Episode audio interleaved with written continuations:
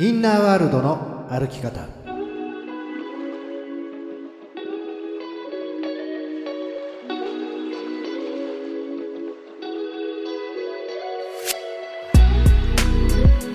こんにちは吉田博親です。こんにちは飯島静香です。インナーワールドの歩き方。この番組は心理のプロとして活躍されている吉田博親トレーナーとリスナーの質問や相談に答えながら日々のちょっとした行動や考え方で気持ちが楽になったり行動が変わったり人生が楽しくなる潜在意識の扱い方を伝えていくそんな番組です。吉田トレーナーあの先週、決断力っていうお話を、はいしていただいたと思うんですけれども、まあ、その続きというか、はいはい、その決めたことをこうやり抜く継続するっていうことが、まあ、大事だと思うんですけれども今週はですねその継続するやり抜くっていうことに関してぜひインナーワールドの観点からお話を伺っていきたいと思うんですがいかがでしょうか？うん。いいですね、はい、まあ決めるそして続けるっていうことはね、うん、まあどんなね成功する人においても出てくる話だしまあ分かっちゃいるけどなかなか決められない続けられないっていうね、うん、そういう方もいるかもしれないので、はい、じゃあね、あの先週聞いてらっしゃらない方は是非先週も聞きながら今週とねセットで聞いていただけるとよりうまくいくような、まあ、そんなお話をしていきましょう。はい。それではインナーワールドの歩き方人生が楽しくなる扉を開けていきましょうインナーワールドの歩き方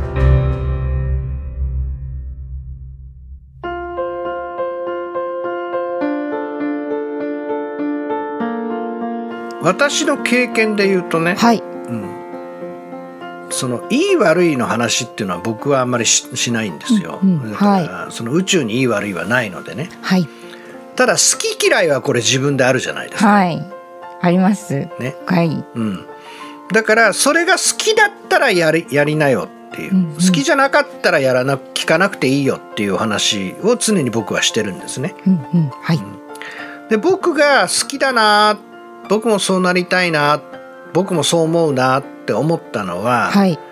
えー、本物は続く、うん、本物は続く。続けられれば本物になる。続けられれば本物になる、うん、このキーワードが僕は好きだったんですね。はい。本物は続く、続ければ本物になっていく。はい。だからそれが好きだったので、うん、まああの決めたらやろう。その代わり決められないことは続けそう続かなさそうなことは決めない。みたいな。はいもともとですね,、まあね、何回もこの番組でも言ってますけどね三日坊主じゃなくて僕は3秒坊主でしたから。はい。やるぞってもう言ってる間から無理かもなと思ってきて ね、はい、やろうかなと思ったけどやっぱ無理。っていうそんなことばっかり繰り返してきました。ななるほどなるほど。はい。うんうん。うん、だけどじゃあその僕がなぜ、うん、この心理の話をね32年も、ね、仕事を続け、はい、え奥さんも。奥さんも。30何年、はい、ずっと一人の人を選び続けているのか。うん。うん。全然別にそんなのすごくないけどね。まあだからいわゆる継続っていう話ですよね。うん、はい、うんうんうん、どうしてコロコロコロコロ決められなかったりコロコロコロコロ変える人がそういうふうになれたのかっていうことですよね。はい。で僕の場合はもう明確で、うん、いつもその前回のね決断っていうところからもつながるんですけど僕はいつもやらなければいけないことを決めていたり、はい、した方がいいだろうなと思うことを決めようとする。っていう。うん、うん、はい。うん、でやりたいとか、うん、あもっと知りたいとか、はい、そういうことに関してはうんそれよりもやっぱりやらなきゃいけないことを、うん、決めようとしたりとか、はい、した方がいいだろうなっていうことをなんか決めて、はい、結果として続かないってことを繰り返したわけです。ああなるほど。うん、うん。うんなんかあるいはうん前回も話しましたけど、はい、本当にしたいことじゃないことを決める。はい、一番顕著だったのはやっぱり、はい、これやると儲かるよっていうおおうん儲かる話、うん、うん、なんかそういうのってね全然続かなかったねやっぱりね。であとはね、はい、えー、やりたいこととか面白そうっていうのも確かにあったんだけどそれも続かない。はい。そう、うん、でなんで続かないかっていうと、はい、実は普段のストレスが溜まっていたのでそれがはけ口逃げ口になって決めたくなって決めているっていう、はい、ああなるほど。はい。ちょっと心当たりが私にもありますそういうの。ある？ある。ある。ある。なんかそっちを決めたりそっちに行けば、うん、普段の生活を忘れられるとか、はい、なんか、はい、なんかそういう方向で決めちゃうと、はい、そのなんかストレスがかかってる時はそっち側をやってると面白いんだけどストレスかからなくなると、はい、別に大して面白くねえやとか思って続かなくなるとか。はい。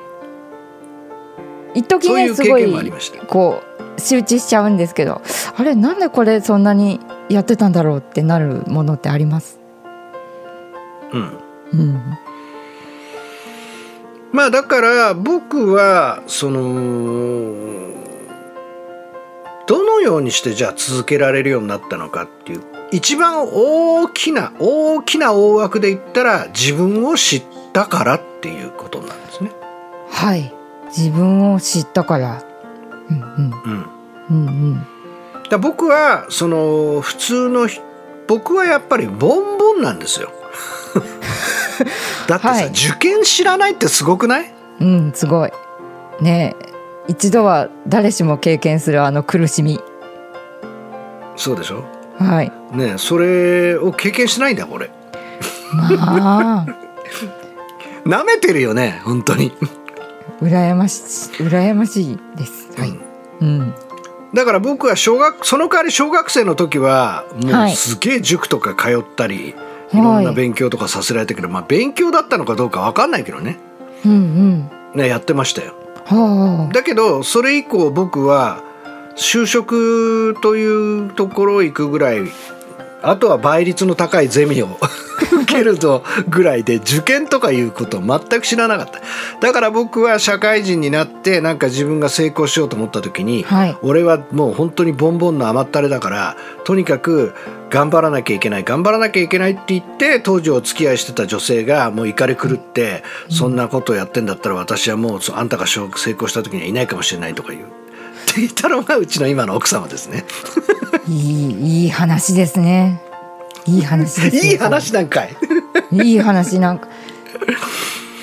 まあだからそういうね、はい、なんかすごくだから自分はボンボンだからこれはやらなきゃダメだよなとかこれは決めなきゃなとかこれをすべきだろうとかそういうやっぱり自分を否定するところからとか恐れからやろうとしてたことはことごとく続かなかったしもう続けるのが苦痛でしょうがなかったですね。はあ、はい、うん、なるほどなるほど。だけどその一発の成功するんであればみたいなそういうのがあったわけですけど、うんうん、自分っていうことを理解した時にあ考えてみたら僕はやらなきゃいけないと思ったことは一つも続かないし、はい、一つも結果になってない。うん、だけど学生時代からやりたいと思ったことはすごくなんかうん楽しくできたし周りからも評価されたことがあったなとか、うん、そういうことを思い出したわけですよ。はい、うん、でこの番組でもお話したかもしれませんけどなんか決まりきったね高校のねあのお昼の放送放送僕は放送部にあのスカウトされてよくしゃべるからっつって、えー、放送部にいたんですけど、はい、なんかお昼の歌謡曲とか言って今日はベートーベンのなんとかですとか言って、まあ、食ったらね曲かけてんじゃねえよと思って 僕は初めてですよね当時キャンディーズとかかけたわけですよ。はあ、でも、はい、うん。今までそんなの習慣がなかったのでもうみんな、うん、あのビビりまくってたんです。そんなもんかけたらあの先輩に怒られるんじゃないかとか先生が怒鳴り込んでくるんじゃないかとか。そしたらもうあっちゃこっちゃもうみんなもうすぐ春ですねとか言ってみんなもう口ずさんでていいねいいねって言って昼の放送が楽しみになったよってみんな言ってくれるようになったんですね。いや素敵。それからあの運動会の時ですね、はい、放送担当しててですねはい、全く B 組はもう見るからに根性がない担任の顔が見てみたいとか言っちゃったわけですよ。ない前に座ってた先生が全員僕の方をバッと向いて「やっべ怒られるかもしれない」と思ったらみんなニコって笑ったりとかね。なんか言いたいことを自由にやっていると、うん、すごくみんなが評価してくれたりはい、なんか楽しんでやるっていうことが一番うまくいくんだなっていうことを思い出したね。うん、それで僕はまずセミナーの中でそれをやったんですよ。好きなことを言い、はい、好きな自分を表現するっていうね。うん、そしたらなんか全然その周りからの見られる方が全然変わってきてそしてそのじゃあ自分を決めていこう。その自分をもっとより強く決めていこうという方向性になってそれが心理トレーナーだったし、はい、自分はどちらかというとなんかちょっと引いている状態で彼女次第だった部分もあった。彼女にセミナーを受けてほしいとか結婚してほしいとか自分の方から積極的に自分の思いを伝えていくっていう。それが本当に人生を変えていく一番大きなきっかけになったことなんですよね。うんうんだから本当にそのそれをまるっと言うと自分が理解できた。だから人がやっていることを自分も決めるとしても全然力になれない、はい、だけど自分が思うこととか好きなこととか自分の感じることを決めていくっていうことはものすごいパワーになるしそれを続けた時にどんどん人生に違いが起きるっていうことをそこから経験するようになっていった。と。うんうんだからおそらくこのね今日の課題で続かないっていう人がなんかいたとしたらば、はい、なんかしなきゃいけないこととかするべきことっていうことで、うんうん、なんかすごく辛く自分らしくないことを決めてたりするっていうことがないかどうかですよね。はい。本当に自分のしたいこととか行きたいね。まあねたった一度の人生なわけですから、はい、そういう自分に、うん、えー、をこう見つける機会を設けてですねその自分から決めていくっていう習慣ですね、はい、だから僕がうまくいった人生を変えた時っていうのはセミナー受けちゃ決めてセミナー受けちゃ決めてセミナー受けちゃ決めてっていうね、はい、セミナー受けた時に自分の心が見つかって、うん、その深いところで感じていたところから決めるっていうことをこうやりながらやってった時にすごくやっぱりあの30代っていうのはもう劇的に一番人生が変わっていったっていうね。うんうんうんでそんな経験がありますね。はい、トレーナー。しーちゃんはどうなの？続く人私私ねねそうですね。あのー、初めて就職した会社に、まあ、20年いましたので、まあえー、そういうことを含めてまあなんていうんですか？惰性だって今自分で思えばそういうこともありますけどでも続けるっていうことはあのなかなか得意な方だと思い思いたい。思ってる思ってます。素晴らしいです。はい。あの、はい、特に今の時代っていうのは、うんうん、はい、すぐに結果になるとかすぐに形になるすぐに思考が現実化するっていうスピードが上がっていることによる恩恵と、うん、あとはもう一つは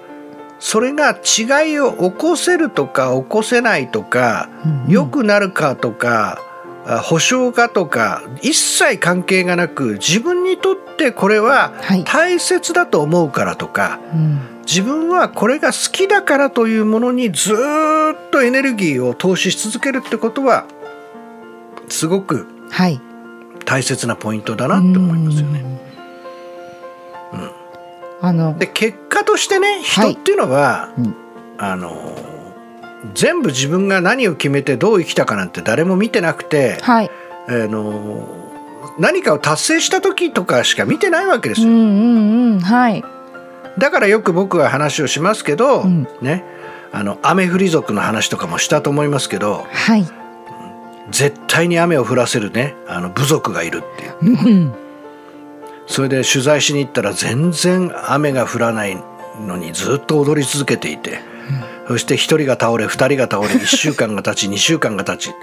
そして雨が降ってきた時に「ほら見ろ雨が降っただろ!」いやそりゃこんだけ長い間やってたらこれはいつでも降るでしょみたいな。だけど本人たちはそれを信じてるから自分の力で神様が答えてくれたと思ってると。うんうんうんだからそれはもう周りはねいろんなことを言うわけですけど、はい、やっぱり自分が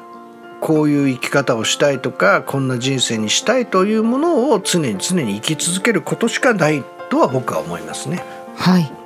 私その雨降り族の話すごい好きで。やっぱり心がない伴わないものは継続って難しいってことですよね。そうね。だからそれが続けられたらね、うん、はいすごいよね。すごい。毎日こう必ず朝はあの3キロ走って帰ってきたら ねプロテインを飲んで腹筋を何回やってみたいなのとか体鍛えたいって言ってやってる方はいらっしゃいますけれど。でもそれもきっと好きっていうのが元にあっていっぱいね筋肉作ってる人筋肉いいですよって言ってきますもん。うん、そうね、うん、だから続けた続けて何かを達成した経験のある人ほどやっぱり続けることの素晴らしさとか、いうことを知っているんじゃないかなと思いますよ。うんうんうん。なのでまとめるとねやっぱり自分の心と向かい合って自分を理解しているところから本当に自分に合ったえー、ものを決めてあげられるようになること。そして自分に優しく自分にとって周りが周りは一切関係がないので自分にとって大切だと思うことや自分がね、えー、より命が輝くって僕は言いますけどもそういうものを常に常に自分にやらせてあげるっていう自分を真ん中に置くっていうねそんな選択がすごくいい人生を作っていくんじゃないかなっていうねそんなお話でした。エンジェルボイス天使の言葉。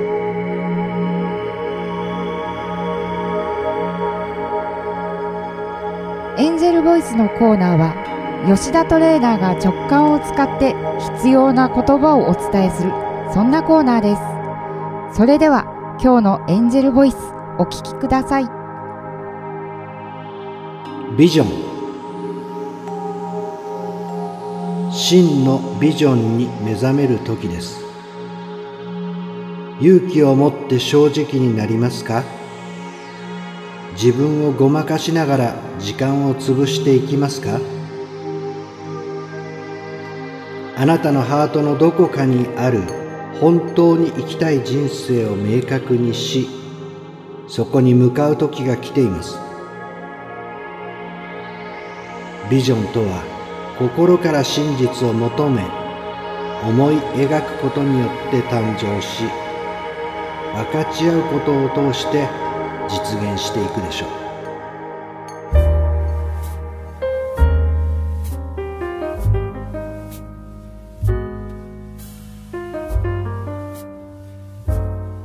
吉田トレーナー今週もですねリスナーの方から質問をいただいております。はいありがとうございます。ありがとうございます。吉田トレーナーこんにちは。え大学の先輩だった彼と5年付き合っています私は20代後半で彼は30代後半です。2年前私は一度2人の関係で心が疲れ距離を取ろうと言い別れその後仲直りしました。仲直りしてしばらくした頃彼が仲のいい同僚との LINE を見てしまいました。私と距離をとっていた頃彼の職場の後輩の女性に好意的な発言をしている内容を見てしまいました。彼はプライドが高く男同士でふざける時でも安易に女性に興味を示すことや女性をネタにするようなことはしないのでその内容を見た瞬間全身の血が止まったような衝撃を受けました。携帯を見たことを認めその内容をもってここ1年ずっと彼に質問をしまくってきました。彼はそれがただのくだだくだらないおふざけで全くその女性を意識していないとの一点張りでした。ただしその女性は見た目から雰囲気学歴ぴったり彼のタイプです。そこは彼も認めたものの全くアプローチをかけていないから浮気じゃないと主張しています。私からするとこれは心の浮気になります。彼は慎重で真面目な性格ですぐに女性にアプローチをかけたがらないだけでその女性を意識していたことは確実だと思うからです。彼は寂しがり屋で私と距離をとっていた頃に寂しく感じたかその女性を意識し始めたものの彼の好みしかも一度興味を持ち始めた職場の後輩の女性がこれからも彼と一緒に仕事をすること。寂しくて心の浮気をしたこと耐えられません。前から彼と同棲結婚を計画しておりますが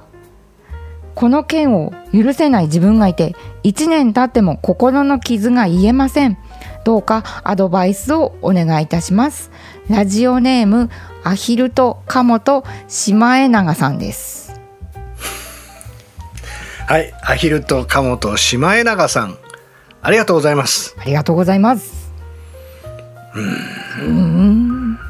これはきついですね。はい、うん、あのー、やっぱり、はい、心の声っていうのは、はい、ね、うん、アヒルとカモとシマエナガさんの心の声っていうのはね、はい、どうせ私は魅力的じゃないんでしょどうせ私はね選ばれっこないんでしょと。もうそれだったらねそっちの方に行くって言えばいいじゃないの。私、うん、こんな私で愛されるわけないわよねって。いうことをこう突きつけてるようなもんなんですよね。はい、はいで、えー、自分の今の表面意識ね、えー、ではですね、はい、だからその彼があのね多分今後何をしようと、うん、自分の生きている土台というものが変わらないと常に彼自身に問題が移ります。はい。でそれははっきり言って女性でえー、もしこれが結婚しても何をしても彼が、えー、他の女性と話をしたりとか、はい、少しにこやかにしたりとか親しげにしたらば、うん、また同じような体験が出てきます。はい。はい、うん、えつまりそれは、えー、アヒルとカモとシマエナガさんのインナーワールドにまあ問題というかがあるからですね。はい、インナーワールドですね。でこれはこれはねもう皆さんにぜひ知っておいてほしいのは、はい、なんか人生が問題に染まった時とか、うん、一番苦しい時とかねまあよく闇っていう僕は言いますけど、うん、闇の中で光が探せるかってよく僕は言いますけど、はい、それをやっぱり全てを僕は突破できるものっていうのは愛しかないと思うわけです。はい、恐れの上にね、うん、例えば、えー、自分がこう将来お金がなくなったらどうしようって言って、うん、まあそのお金を蓄えたりとか、えー、こんな性格じゃ絶対好きになってもらえないから自分を変えようとかなんか恐れの上にいろんなものを作り上げていったとしても、うん、全部こうねイメージ的に言うと沼の中にズブズブズブズブ沈んでいってまたそれを上上積みを立て続けるみたいな、はい、僕はそんな人生を僕は経験したんですね恐れが土台っていうのは。はいだからこのアヒルとカモとシマエナガさんっていうのは今土台が恐れなんですよ。はい恐れ恐れから世界が見えちゃってるんですね。はい、うん、でいやそうは言ったって絶対にそうなんだというふうに多分言うと思います、彼の性格からしたら。そうです。その通りです。はい。なんだけどじゃあその彼がね、うん、そこまでいやそんなことないんだよって言ってる、はい。えー、もし今後一切他の女性と話をしなくていたとしてそれだけ変われば本当に心から彼が愛せるんでしょうか？はいじゃあ逆に彼は実は裏で浮気をしていたらね本当に。はいはい、うん、もうパートナーとしてノーなんでしょうか？はい。ははい、うん、つまりこれは彼が変わるという幻想に対して向かい合っていますけど全部実は自分自身が恐れの土台から疑いまみれの世界の中で光をも見つけようとしているっていうことなんですね。はい。なので答えは彼を愛するっていうこと愛っていうところに戻る以外ないわけです。はい。いやいやだから私は彼を愛したいので、うんそれを教えてほしい変わってほしいと言いますけれどもねいやいやちょっと待ちましょうということはその愛には条件がついてるってことですよね。はい、彼がこうしてくれたら信頼できる、彼がこうだったら許せるっていうのは全部条件付きじゃないですか。はい愛に条件っているんでしょうかそれを逆の立場で言われたとしたらばどんな気持ちを感じるかですよね。条件がついた時にどんなものも愛ではなくなるんです。愛というものは無条件なんですね。だからそこに立ち返るために何があっても私はこの人を愛する。嘘をついていようが騙そうが私はこの人の真面目なところ誠実なところを信じるというふうに自分が決められるかどうか。それが一番のレッスンなんです。そしてそれは分かっているけどもできないというのであればそれはアヒルとカモとシマエナガさんがそれだけ弱っている。別の言い方をしたら自分があまりにも自分をジャッジしすぎていて自分で自分の魅力を失ってしまっているので彼自身にも魅力が見えなくなってしまっている彼自身を許すことができなくなるという投影を起こしているということに気づかなきゃいけないわけですね。なのでアヒルとカモとシマエナガさんが自分をまずは私をそんな風にしてね生きてしまった。私を許す。私はこの自分を受け入れる。そして、えー、もしそのことを本当に感じられたらば涙が出てくるかもしれないし私はよく頑張ったっていうところまでまずきちっといけて感情とつながったらばその次のステップとしてこの彼に出会わせてくれたっていう宇宙に感謝できるところまでいけば素晴らしいですよね。そしてこれはゴールというかね、まあ、ゴールはないんですけど一つの大きなゴールっていうか2人との関係性を本当に飛躍的に前に進めることのキーフレーズこれが言えたら本当にすごいのは、はい、いろんなこと言ったけど私はあなたを愛してるから。あなたがあなたでいてくれれば私は常にあなたを愛し続ける、うん、どんなあなたであったとしても私はあなたを愛する。というふうに彼自身を無条件で愛するということができた時に段階が次に進むでしょう。というだからこれは毎回言っていますがすごくきついです。できついというのは、えー、これだけ本当に事細かに彼氏の方に問題が見えているわけですね。だけどそれだけ強い投影が起きているということは自分が弱っている証なんです。自分のインナーワールドが恐れに支配されている。だからこそそれを愛というところに戻して選択をしていかないとその恐れの思考が現実化してしまう可能性が強くなっちゃうわけです。はい、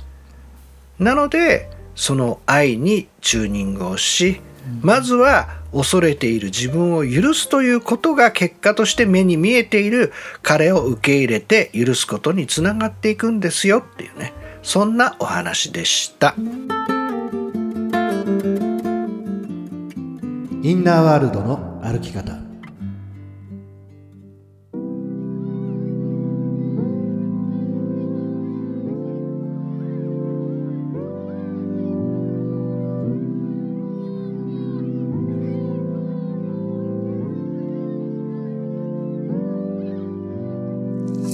さて今日のインナーワールドの歩き方いかがだったでしょうか？吉田トレーナー今日のお話のポイントをお願いいたします。はい。えー、まあですね3秒坊主の吉田がいかに続けられるような人になったかっていう話でしたわけですけど まああの私はね自分を知ること、うん、そして、えー、自分という人を理解したあ目標設定とか決め方っていうのができると人によるんですよね。例えば目標ってのは必ず達成するものでしょう。だから達成できない目標なんか立てないっていう人もいれば、いやいやいやとにかく低い目標なんか立てたって全然モチベーション上がらないから思いっきり上げといてどこまで頑張れるかやった方がうまくいくんだっていう人もいるし、いろんなその自分ということを理解した上で目標を立つあの設定やあの行動に移していくっていうね。僕はあ一番大切なことは自分という人が一番自分らしく生きられるポイントを見つけるっていうことが鍵だと思います。えそして、えー、成功する人ほどでも実は知っているので、えー、続けると本物になる本物は続いていくっていうね。そのキーワードを自分で言えるぐらいになったとしたらもう間違いなく自分がやり続けるということにパワーを持てる状態になってるでしょうっていう話でした。そして後半のお話はですね、えー、すごく愛してるんですよ、愛しているがゆえにすごくもうその彼氏っていうものをコントロールしたくなってしまう。そして問題がものすごく見えてしまう。っていうことはそれだけ強い投影が起きている証だということですから実はそういうように、えー、見えてしまっている、ねえー、アヒルとカモとシマエナガさんのインナーワールドに恐れがものすごいこびりついているのでその自分を本当に認めて愛して許してあげること。でそうすれば本当に自分が許せれば結果として彼氏も受け入れられるようになるのでえー、恐れからではなく私はあなたを愛しているんだ。その愛に立ち返るということがまずは全てのスタートになっていきますよっていうねそんなお話でした。さてこの番組ではお聞きのあなたからの質問相談などをお待ちしています。やりたいのにできない頑張っているのにいつも同じ結果になってしまう。今よりもっと成功したい。自分を輝かせたいなどなど人生を楽しみたいのに楽しめない。そんなお悩みや相談心の仕組みの質問何でも聞いてください。質問の宛先はひらがなで吉田博親と検索していただいて YouTube、アメブロ、LINE 公式などからお寄せください。またインナーワールドの歩き方公式ブログを公開しています。こちらもチェックしてみてください。質問などお待ちしています。インナーワールドの歩き方、今日はこの辺でお別れです。お相手は飯島静香と吉田博親でした。また来週同じ時間にインナーワールドでお会いしましょう。